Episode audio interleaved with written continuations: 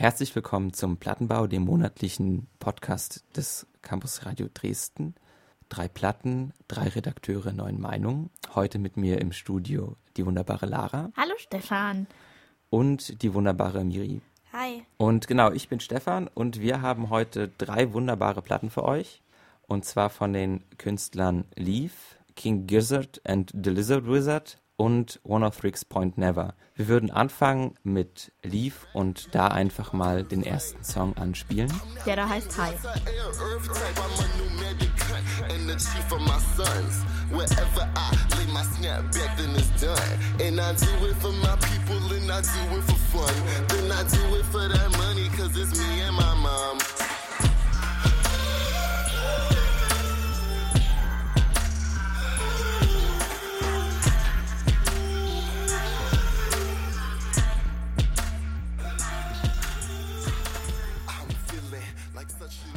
So, das war High von Leaf vom Album Riot Boy.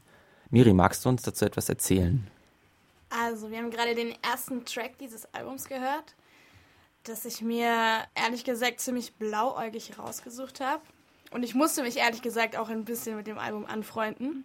Ich erzähle euch erstmal ein bisschen was über Leaf. Der Typ ist 26, kommt aus Manhattan, seine Biografie ist ganz interessant. Er hat erst Ballett und Modern Dance studiert und ist dann wieder zurück nach Manhattan gegangen, um Hip-Hop zu machen. Er hat dann erst relativ viel produziert, unter anderem 2009 für The Racist. Da hat er das erste Mal ein bisschen auch in der Hip-Hop-Welt für Aufmerksamkeit gesorgt. Mit dem Song, der dabei rausgekommen ist.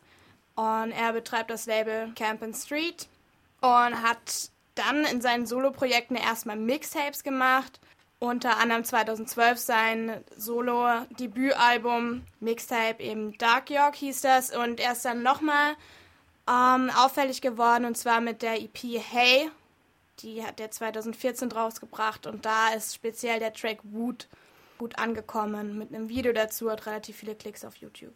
Und dieses Album ist jetzt sein erstes sogenanntes Album nach den ganzen Mixtapes und das hat er mit vielen anderen Künstlern vollgespickt und eben äh, da ein großes Projekt draus gemacht. Das hat er in Interviews davor schon gesagt, dass ihm dieses Projekt ziemlich wichtig ist.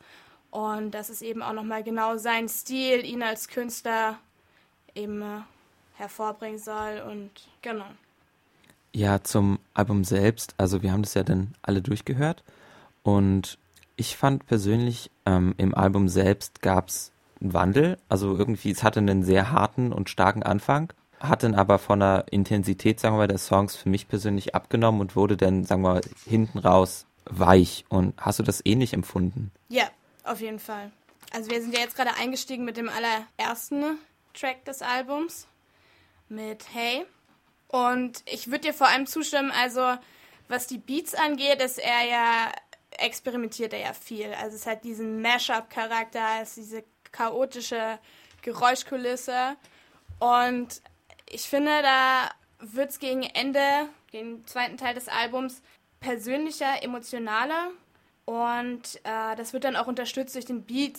Also das lehnt sich teilweise dann musikalisch sehr zurück und kommt auch ein bisschen mehr zum Hinhören, finde ich. Aber ich finde das gut gelöst, weil durch diese Einleitung, die auf jeden Fall lärmend ist, das sagt ja schon der Albumname, Right Boy, da kann man auf jeden Fall auch was erwarten, wo man ein bisschen hinhören muss. Ja. Genau, auf jeden Fall. Und gegen Ende kommt dann auch, ich weiß nicht, ob du dich an den letzten Track erinnern kannst, der ja fast dann schon Aufruf ist zur Veränderung. Also es wird dann sowohl persönlich, aber auch irgendwie kommt eine politische Ernsthaftigkeit auch mit rein, was ich ganz interessant finde. Also vom Aufbau her auf jeden Fall irgendwie schlüssig gelöst.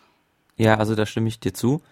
Was ich auch interessant fand, also das war für mich persönlich besonders ähm, der Anfang und da insbesondere der Titel Riot, wenn ich mich recht entsinne. Äh, nee, äh, sorry, Rage, Rage hat mich auch von der, äh, vom Beat her sehr an die Death Grips erinnert. Aha. Und es war halt sehr energisch und auch sehr chaotisch teilweise. ein ziemlich aggressiver Song. Ja, genau. Auch, ja. Das fand ich auch von den Vocals her total interessant, weil er da ja, er, er float ja eigentlich relativ gleichmäßig und man er hat einen gewissen Wiedererkennungswert, aber bei Rage sind das ja schon fast schon ja. Scream-Elemente. Der, der, der schimpft ja oft und ist auch viel weggepiept, ne? Ja, genau. Fand ich ja ziemlich lustig. Bei Spotify sind die übrigens fast alle anstößig. Ja, ist alles als explicit. Stimmt. Ja, Ähm, ich würde einfach mal sagen, jetzt wo wir so viel über ähm, das Album geredet haben, würden wir einfach mal den nächsten Song spielen. Und das wäre dann Lisa von der zweiten Hälfte des Albums. Yo, yo, yo, hold on, hold on, hold on. Like, I stay reading these niggas, these niggas can't read.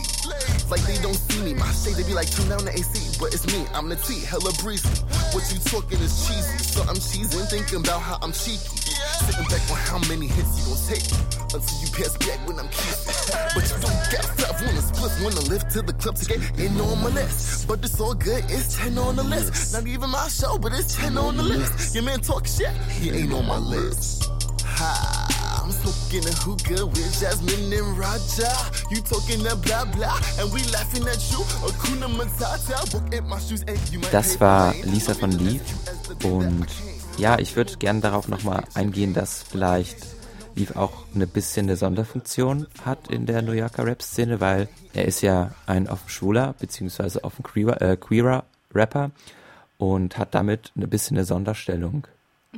Ist aber eine, die er, glaube ich, gar nicht so gerne hat.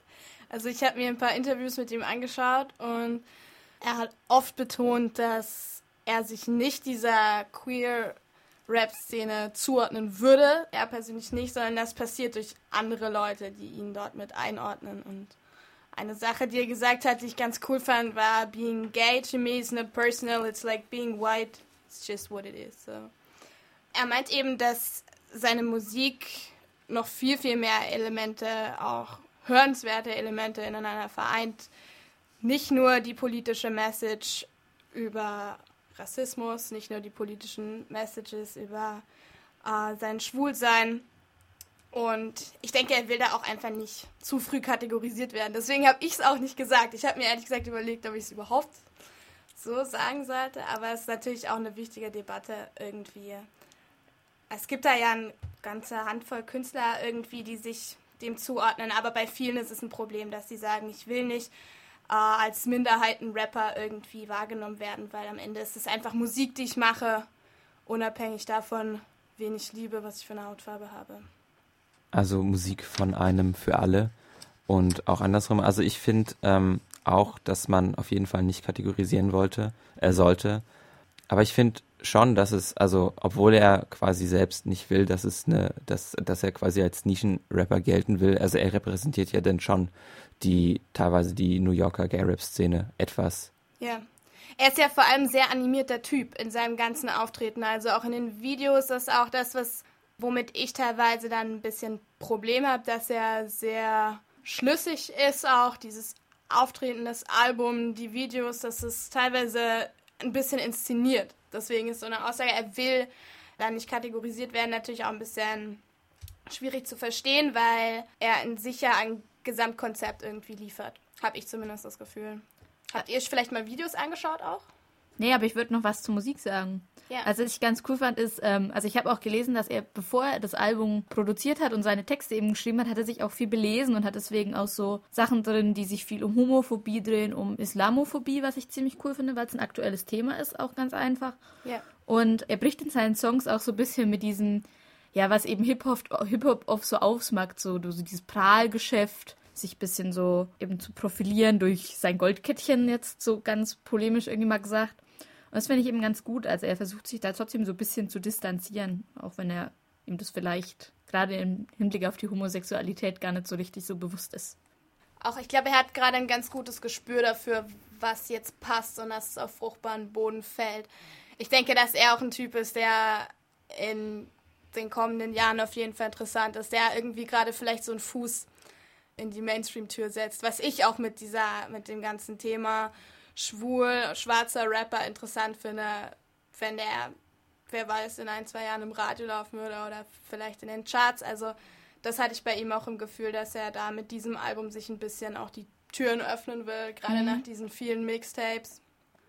Und ich denke, das könnte ganz gut passen, weil also die Beats sind einfach auch interessant, die sind irgendwie zeitgemäß, auch dieser Mashup-Charakter, das ist abwechslungsreich und diese chaotische Geräuschkulisse, finde ich, macht er gut weg, einfach dadurch, dass der Flow irgendwie stimmt. Also ich finde, er float wirklich auf, auf den Punkt auch und er ist da, hat er seinen eigenen Style, das ist dieses, das ist irgendwie immer sexy, was ich cool finde. Er hat da so, ein, so eine Rap-Manier, die ich die ich cool finde, die ist stimmig und ja, das finde ich halt echt alles zu einem coolen Album geführt, was auf jeden Fall auch hinten raus für die, die von dem Lärm ein bisschen abgeschreckt sind, auch echt noch richtig diepe Sachen bietet. Also es lohnt Ja. sich total. Und viel Persönlichkeit auch, also fand ich. Ja, genau. Genau, was ich finde ich auch wichtig, dass er da eben ganz authentisch mit umgeht mit allem. Dann würden wir jetzt das äh, Thema bzw. das Album Right Boy damit abschließen und noch den letzten Track, den wir ausgewählt haben, spielen, und zwar Taxi. Honestly,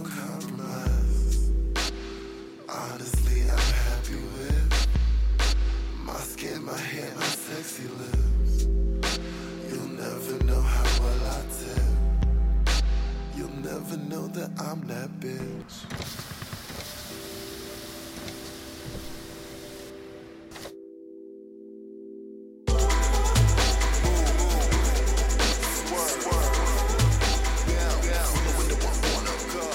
Das war Taxi von Leaf vom Album Right Boy und jetzt geht's auf einen anderen Kontinent mit der nächsten Band und auch in ein komplett neues Genre. Und zwar kommt als nächstes King Gizzard and the Lizard Wizard aus dem wunderschönen Australien. Genau so ist es. Und zwar mit ihrem zweiten Album 2015 sogar schon, dem guten Paper Maché Dream Balloon. Der Name von dem Album ist ungefähr genauso lang wie der Name von der Band. Ursprünglich ist eigentlich King Gizzard and the Lizard Wizard ähm, eine Psychedelic-Rock-Band. Die haben sich jetzt in ihrem neuen Album hier mal komplett neu erfunden. Und vielleicht hören wir mal ein Lied. Was meinst du? Ja, gerne. Da hören wir doch einfach mal das Lied, was genauso heißt wie das Album. Paper Maché Dream Balloon nämlich.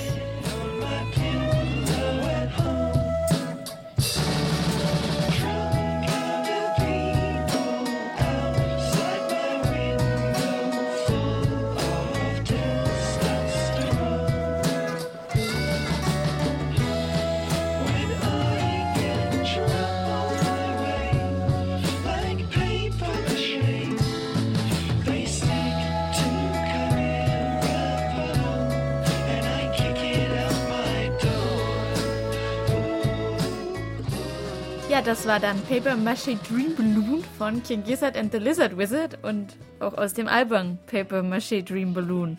Das Album ist an sich eigentlich ziemlich überraschend, wenn man die Songs von der Band, also kennt, die sie davor produziert haben und auch die anderen Alben. Da kam also, wie ich ja vorhin schon gesagt habe, gerade auch eins dieses Jahr raus, was einfach das komplette Gegenteil war. Also es war richtig psychedelischer Rock, richtig mit schrammligen Gitarren und wie sich das eben so gehört, eigentlich, was man von vielen australischen Bands ja so kennt. Und jetzt hört man das und denkt so, huch, das ist ja mal ganz was anderes. Das ist irgendwie mehr so nostalgischer Sunshine-Pop, so ein bisschen. Passt eigentlich viel besser in den Sommer als in den bei uns ja eher kalten November, aber in Australien ist ja gerade Sommer. Da ist dann natürlich wieder okay. Und ähm, ja, erinnert so ein bisschen an die 80s auch mit, fand ich. Also ich fand auch das Albumcover Ja, passt sehr, sehr gut zu, den, Absolut. zu, der, zu der Stimmung der Lieder. Also Ja, das fand ich auch cool. ihr müsst euch vorstellen, ähm, sind es Knetfiguren? Das ist Knete, Es ja. sind Knetfiguren, also die Band sind quasi auf so einem Knethof in Ja. einer Knetlandschaft, alles ist schön und blau und grün und die sind da quasi und sind ihre kleine Knetband. Und ich finde, so hört sich auch das Album an. Es ist Absolut. sehr, sehr glücklich, ähm, sehr flippig. Aber ich finde, man merkt trotzdem noch ein bisschen die Wurzeln Echt? so vom, vom letzten. Also ich fand zum Beispiel beim ähm, bei den späteren Titeln, also Trapdoor zum Beispiel, Genau, den hören wir dann gleich. genau, den hören wir gleich, ähm, fand ich, dass man schon ein bisschen das Hm, ja, Psychedelische bisschen. rausmerkt Das und war auch mit mein Lieblingstrack, glaube ich, von dem Album. Ja, der ist auch, also ich finde, das ist auch so eine Kritik, die ich an dem Album hätte. Es klingt halt alles ziemlich gleich so. Also man hat halt immer schön diese Flöten, man hat schön diese Akustikgitarre, das ist halt alles toll und schön, wie es halt ist, aber irgendwann ist es halt auch mal, also mir hat es halt irgendwann auch mal gereicht, muss ich sagen. Irgendwann war es halt auch mal genug. So die ersten vier Songs zum Beispiel fangen halt alle komplett gleich an. Und Trapdoor ist halt was, was ein bisschen rausfällt. Das finde ich ganz cool. ja, dann Stefan, du hast vorhin Knete gesagt. Das ist vielleicht auch die Frage, ob das so gleich klingt, weil es einfach aus einem Guss ist, allein was die Ja. Instrumentalisierung angeht, so. Ja. Was die Instrumentierung angeht. Aber das ist die Frage, ja, wenn ich sage, ich will äh, Gitarren, ich glaube, sie haben zwei Drummer. Und äh, diese Flöten und Panflöten, so ob ich dann in jedem Song wirklich auch alles, fast alles einbauen muss. Das war so ein Problem für mich, dass dann teilweise fast nichts mehr. Besonderes ist, Ja. wenn ich in jedem Song wirklich diese Sieben-Mann-Band voll ausgerüstet höre. Das dann irgendwie. Bei den Drummern ist es zum Beispiel so, dass sie sich ein bisschen abgewechselt haben. Das, also die Alben sind ja meistens irgendwie so ein bisschen zwischen Tür und Angel im, in der eigenen Wohnung entstanden. Und dann war es quasi so, dass es ähm, nicht immer die ganze Band war, sondern die sich eher als Kollektiv verhalten haben und dann quasi einfach der Song aufgenommen wurde mit dem, der gerade da ist, Ja. als Schlagzeuger oder, oder als Gitarrist. Das heißt, nicht auf allen Songs sind alle Bandmitglieder da. Aber was ich ganz lustig fand, ist, dass sie jetzt auf dem Album die Querflöte haben und auf den Genau, letzten Alben war es ja, ähm, wie heißt es, Theramin? Kann sein. ähm, genau. quasi dieses, dieses elektrische, ähm, wo man seine, seine Hand so reinhält Okay, und dann ist es quasi so ein magnetischer Empfänger und dann kann man mit der Hand ja, ähm, ja, ja, das das ändern. Und dann haben sie quasi das jetzt fürs neue Album ersetzt, was ich ganz lustig fand. Ja, Ja. es ist ja ein rein akustisches Album für Ja, eine genau. Band, die eigentlich aus, aus dem Psychedelic-Bereich kommt. Ja, ist halt auch ziemlich irgendwie interessant. untypisch, genau. Also uninteressant ist es, denke ich, auf jeden Fall nicht. Allein schon in einem Jahr zwei Alben rauszuknallen mit sieben Leuten, ne, habe ich Respekt vor. Eindeutig bemerkenswert, hören wir den zweiten Song. Genau. Chapter jetzt von King Gizzard and the Lizard Wizard.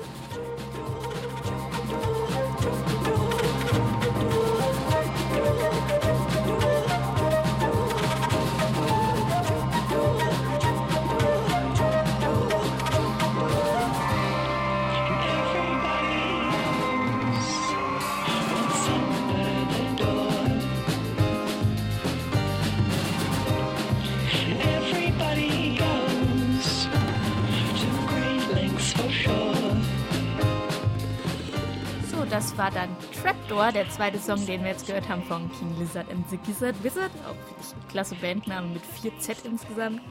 Das sieht man wahrscheinlich auch eher selten.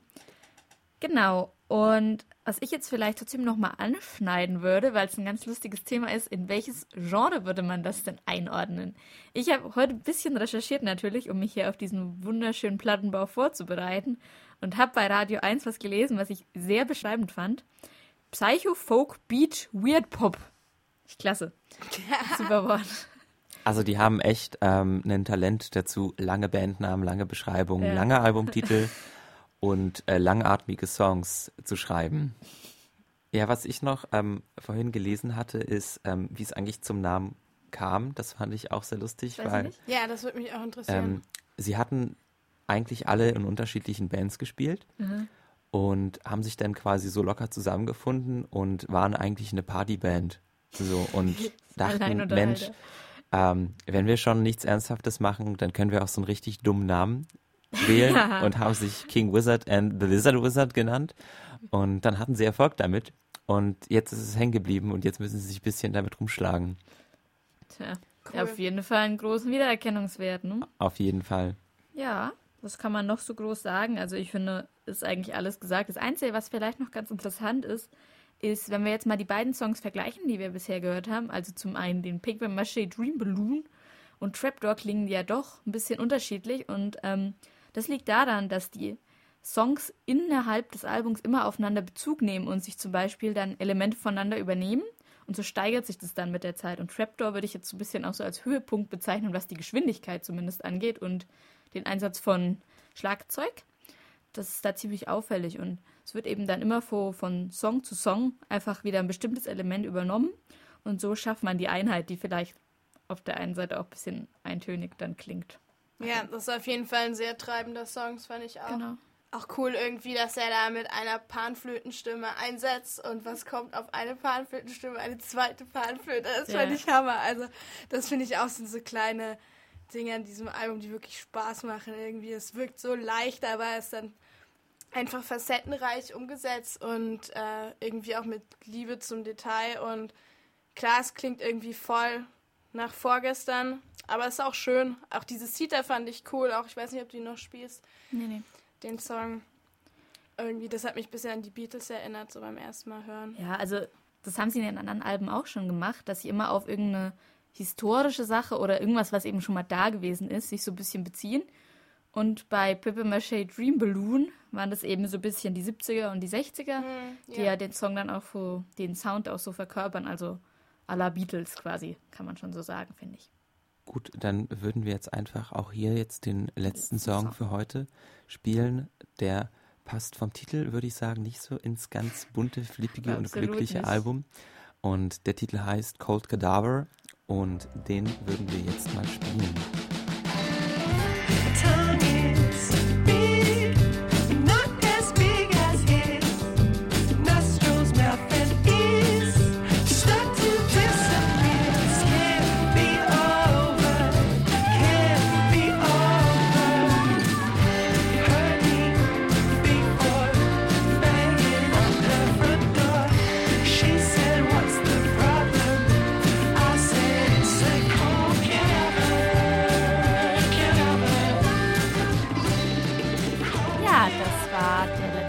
Den wir heute hören werden von King Gizzard and the Lizard Wizard namens Cold Cadaver. Hört sich gar nicht so an wie Cold Cadaver, aber heißt so. Klingt trotzdem fröhlich und beschwingt. Ja, dann kommen wir jetzt von einem wunderschönen langen Bandnamen zu einem anderen wunderschönen langen und schwierigen Bandnamen. Und zwar mit dem Album, was uns Stefan mitgebracht hat. Das genau. Wäre Das wäre das Album Garden of Delete von 103.Never. Ähm, ja, wunderschöne Bandnamen und wunderschöne Bandnamen.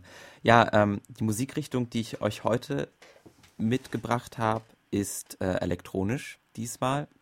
Es ist ein bisschen schwer zu definieren, was der gute äh, 103.Never macht. Es ist ähm, viel, viel, viel Unterschiedliches, viel Neues, aber so, wenn man mal guckt, was er, wo er mal sich überall reingetraut hat, das wären zum Beispiel ähm, Joan, Ambient, generell ist es sehr experimentell. Dann hat er Plunderphonics gemacht, generell äh, elektronische Musik quasi und äh, die Anfänge sind im Noise. Ähm, also ein weiter Weg. Ja, wir würden einfach mal jetzt den ersten Song spielen. Der wäre Ezra vom Album Garden of Delete. So,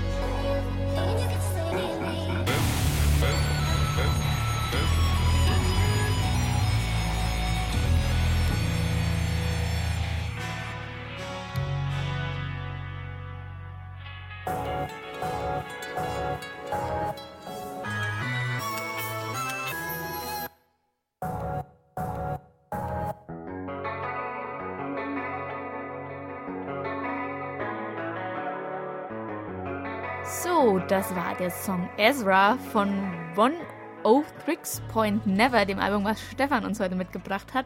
Und das war nicht unser Stream, der jetzt so gehangen hat, falls ihr das gedacht habt, sondern es war tatsächlich in dem Song. Das ist eine ganz lustige Sache, finde ich. Und Stefan hat auch noch einen anderen Fun Fact zu dem Album mitgebracht. Ja, der Fun Fact zu diesem Album wäre, dass der gute Daniel Lopatin, wie er eigentlich heißt, ähm, noch eine separate Extraband ähm, gegründet bzw. kreiert hat. Ähm, und zwar nur zu Marketingzwecken. Ähm, und zwar er wollte er quasi für das Album ähm, eine kleine Welt schaffen, in der es sich quasi befinden kann oder in der das Album leben kann. Und hat deshalb quasi mit Hilfe des ähm, Labels Warp, worüber das Album dann ähm, released wurde, eine Promoaktion gemacht. Und da hat er, wie gesagt, ähm, diese kleine Extraband erschaffen, auf die sich auch die Songs teilweise beziehen. Genau, er hat ja da auch so, ein- irgendwie habe ich gelesen, er bezieht sich ja immer auch so ein bisschen auf das Internet, dass er dann, also um dieses Album eben zu promoten oder um es anzukündigen, so ein PDF herausgebracht hat, der, in dem sich eben um diesen, ja, diese Person, diese fiktive Person Ezra eben handelt. Genau, und nicht nur, dass er PDFs rausgebracht hat, er hat auch vorher quasi die MIDIs, also quasi die einzelnen Noten, aus denen die Songs bestehen, vorher im Internet gediegt und kryptische Nachrichten hinterlassen und für Fans, die quasi gut, gut genug sind ähm, und das Puzzle lösen konnten, hatten quasi die ganz harten Fans schon alle Tracks überhaupt, bevor das Album überhaupt released wurde. Ich hoffe, mit du warst allen auch Noten. so einer. Und ja, also ich war auch ein bisschen auf, auf der Jagd und es war wirklich wunderschön, was er, was er da für einen vorbereitet. Genau, aber mit dem Leaken, ähm, das, das thematisch ähm, dreht sich das Album ein bisschen um, um Eiter, würde ich mal sagen. Eiter. Eiter. Und zwar ist, verarbeitet er quasi damit ein bisschen mit dem Album die Pubertät, Ja, die die er hatte. Und also bezieht sich einerseits zum Schlaf auf Pickel, die eitern oder auf andere Sachen, die aus dem Körper hinauslaufen, womit er quasi auch das ähm, Leaken der, der Titel symbolisieren wollte. Und es ist eigentlich ganz interessant, wenn man sich mal die Interviews mit ihm durchliest, was er dazu zu sagen hat.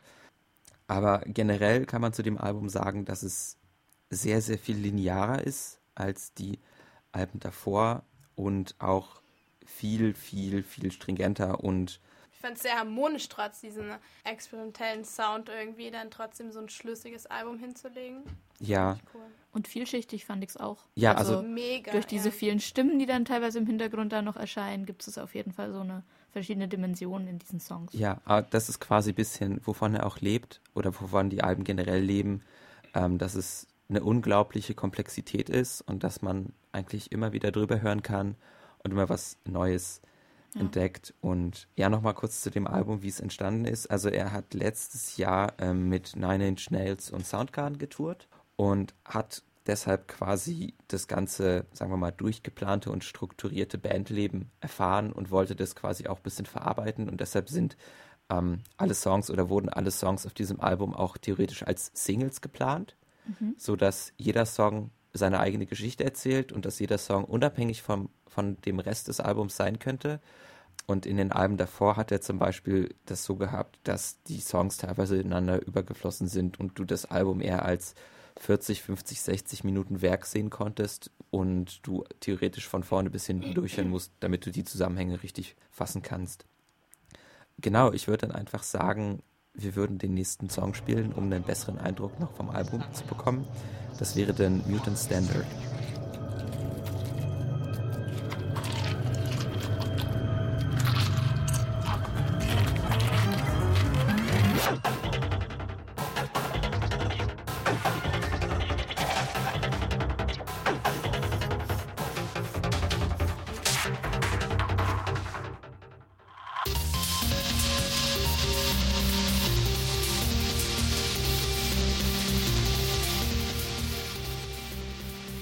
So, das war Mutant Standard vom Album Garden of Delete von One of Tricks Point Never. Ich würde noch mal ein bisschen auf ihn und seine vielen verschiedenen Alternativpersönlichkeiten eingehen. Und zwar ist ähm, Daniel Lopatin quasi nicht nur als One of Tricks Point Never bekannt, sondern er hat auch noch ein paar Aliasse, unter denen er auch produziert. Und eins, das mir sehr am Herzen liegt, ist Chuck Person. Und damit hat er 2010 das Album Eco Jams produziert, was quasi als Vorreiter für ein relativ neues Genre gedient hat, und zwar Vaporwave, wenn euch das was sagen sollte. Nee. Es ist quasi ein komplett internetbasiertes Genre. Es ist ein bisschen Kritik an der derzeitigen Musik. Ähm, es basiert quasi hauptsächlich auf Sampling und Verwertung von alter Musik in, in neuen Zusammenhängen. Also ist auch ziemlich schwer mit Kopierschutz und so und es ist quasi ein bisschen, bisschen gemixt alles und es versucht halt altes ähm, neu zu remixen und das war auch, wie gesagt, eins der Alben, das er rausgehauen hatte und andere Alben beziehen sich dann auch noch darauf und auch ein Song aus dem Album, der heißt Eco Jams, heißt genauso wie das Album und hat auch quasi leichte Vaporwave-Einflüsse. Aber meine Frage wäre, was haltet ihr eigentlich so von dem Album? Na, also ich muss sagen, ich höre an sich relativ wenig elektronische Musik, einfach weil mir es meistens, ja, ich will jetzt niemandem hier irgendwie was Falsches an den Kopf werfen, aber mich ist es meistens ein bisschen zu unmelodisch so. Und ich habe auch so verschiedene Kritiken gelesen, wo dann eben drin stand, es stellt die Hörgewohnheiten auf die Probe und das tut's bei mir auf jeden Fall. Also ich kenne mich aber halt auch mit elektronischer Musik schlichtweg einfach nicht genug aus, um sagen zu können, das ist toll und das ist nicht toll. Also ich persönlich würde es mir wahrscheinlich nicht anhören, aber es mag sein, dass es für jemanden, dem es gefällt, ein Spitzenklasse-Album ist. Also ich denke, Hörgewohnheit ist ein ganz gutes Stichwort, weil es ja wirklich alles andere als gewöhnlich ist. Aber ich mag das, also ich finde, es ist was Besonderes. Bin auf jeden Fall ein Freund der elektronischen Musik, halt Hauptsache zum Tanzen eigentlich, was ich hier besonders fand, dass es mich tatsächlich irgendwie berührt. Das fand ich wirklich mal abgefahren. Also, dass ich das irgendwie, ich wusste das zum Beispiel nicht mit dieser Band und dass er da wirklich irgendwie im Merch und wie er auch immer sich das gedacht hat, da noch so einen Tiefgang erschaffen hat. Aber das irgendwie höre ich das in diesem Album. Also es, ja, es berührt mich einfach, obwohl in Anführungsstrichen halt das ein Computer gemacht hat. Und das finde ich halt irgendwie besonders. Aber auch nochmal so zu dem Stichwort, es hat ja auch ähm, coole instrumentale Einflüsse irgendwie. Ich habe jetzt an Sticky Drummer gedacht, eben, wo auch ein bisschen dieses Cyber-Metal-Thema mit reinkommt, wo es fast schon Scream-Parts irgendwie imitiert werden und ähm, äh, so ein bisschen mit diesem Bass-Motiv gespielt wird. Also das fand ich auch ziemlich cool. Er lässt sich da auf jeden Fall nichts nehmen. Er schöpft irgendwie alles aus, habe ich das Gefühl. Und am Ende kommt echt ein Hammer-Gesamtwerk dabei raus. Also ich bin richtig positiv überrascht von dem Album. Ja, dann würden wir jetzt einfach mal dazu den nächsten Song spielen. Das wäre auch der letzte Song für heute. Das wäre dann Freaky Eyes von One of Rick's Point Never.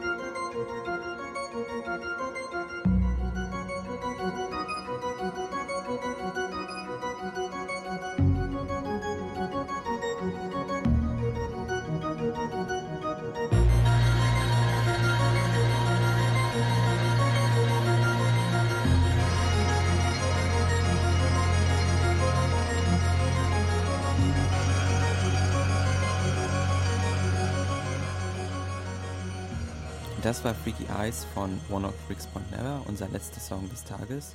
Und wir würden jetzt noch mal kurz sagen, warum wir eigentlich diese Alben genommen haben. Ähm, ich würde mal den Anfang machen. Und ich habe jetzt Garden of Delete genommen, weil es eigentlich das Album war, ähm, worauf ich mich 2015 am meisten gefreut habe. Und es hat auch bei mir den, den, den größten Fanboy, sagen wir mal, den, den größten Fanboy-Hype gehabt. Ähm, aber es hat mich auch wirklich tief bewegt, wie eigentlich alle Alben bis dato. Und ich bin jetzt schon gespannt, was als nächstes kommt. Dann mache ich weiter. Ich habe mir ausgesucht Paper Mache Dream Balloon von King Gizzard and the Lizard Wizard. Spitzenname, kann man gar nicht oft genug sagen, so toll wie der ist. Und ähm, ich habe mir das Album ausgesucht, hauptsächlich aus dem Grund, weil es was komplett anderes zu den Alben ist, die bisher davor erschienen sind. Und wenn man jetzt King Gizzard and the Lizard Wizard kennt, ist man ziemlich überrascht und denkt sich, ups, weil es in eine komplett andere Richtung geht.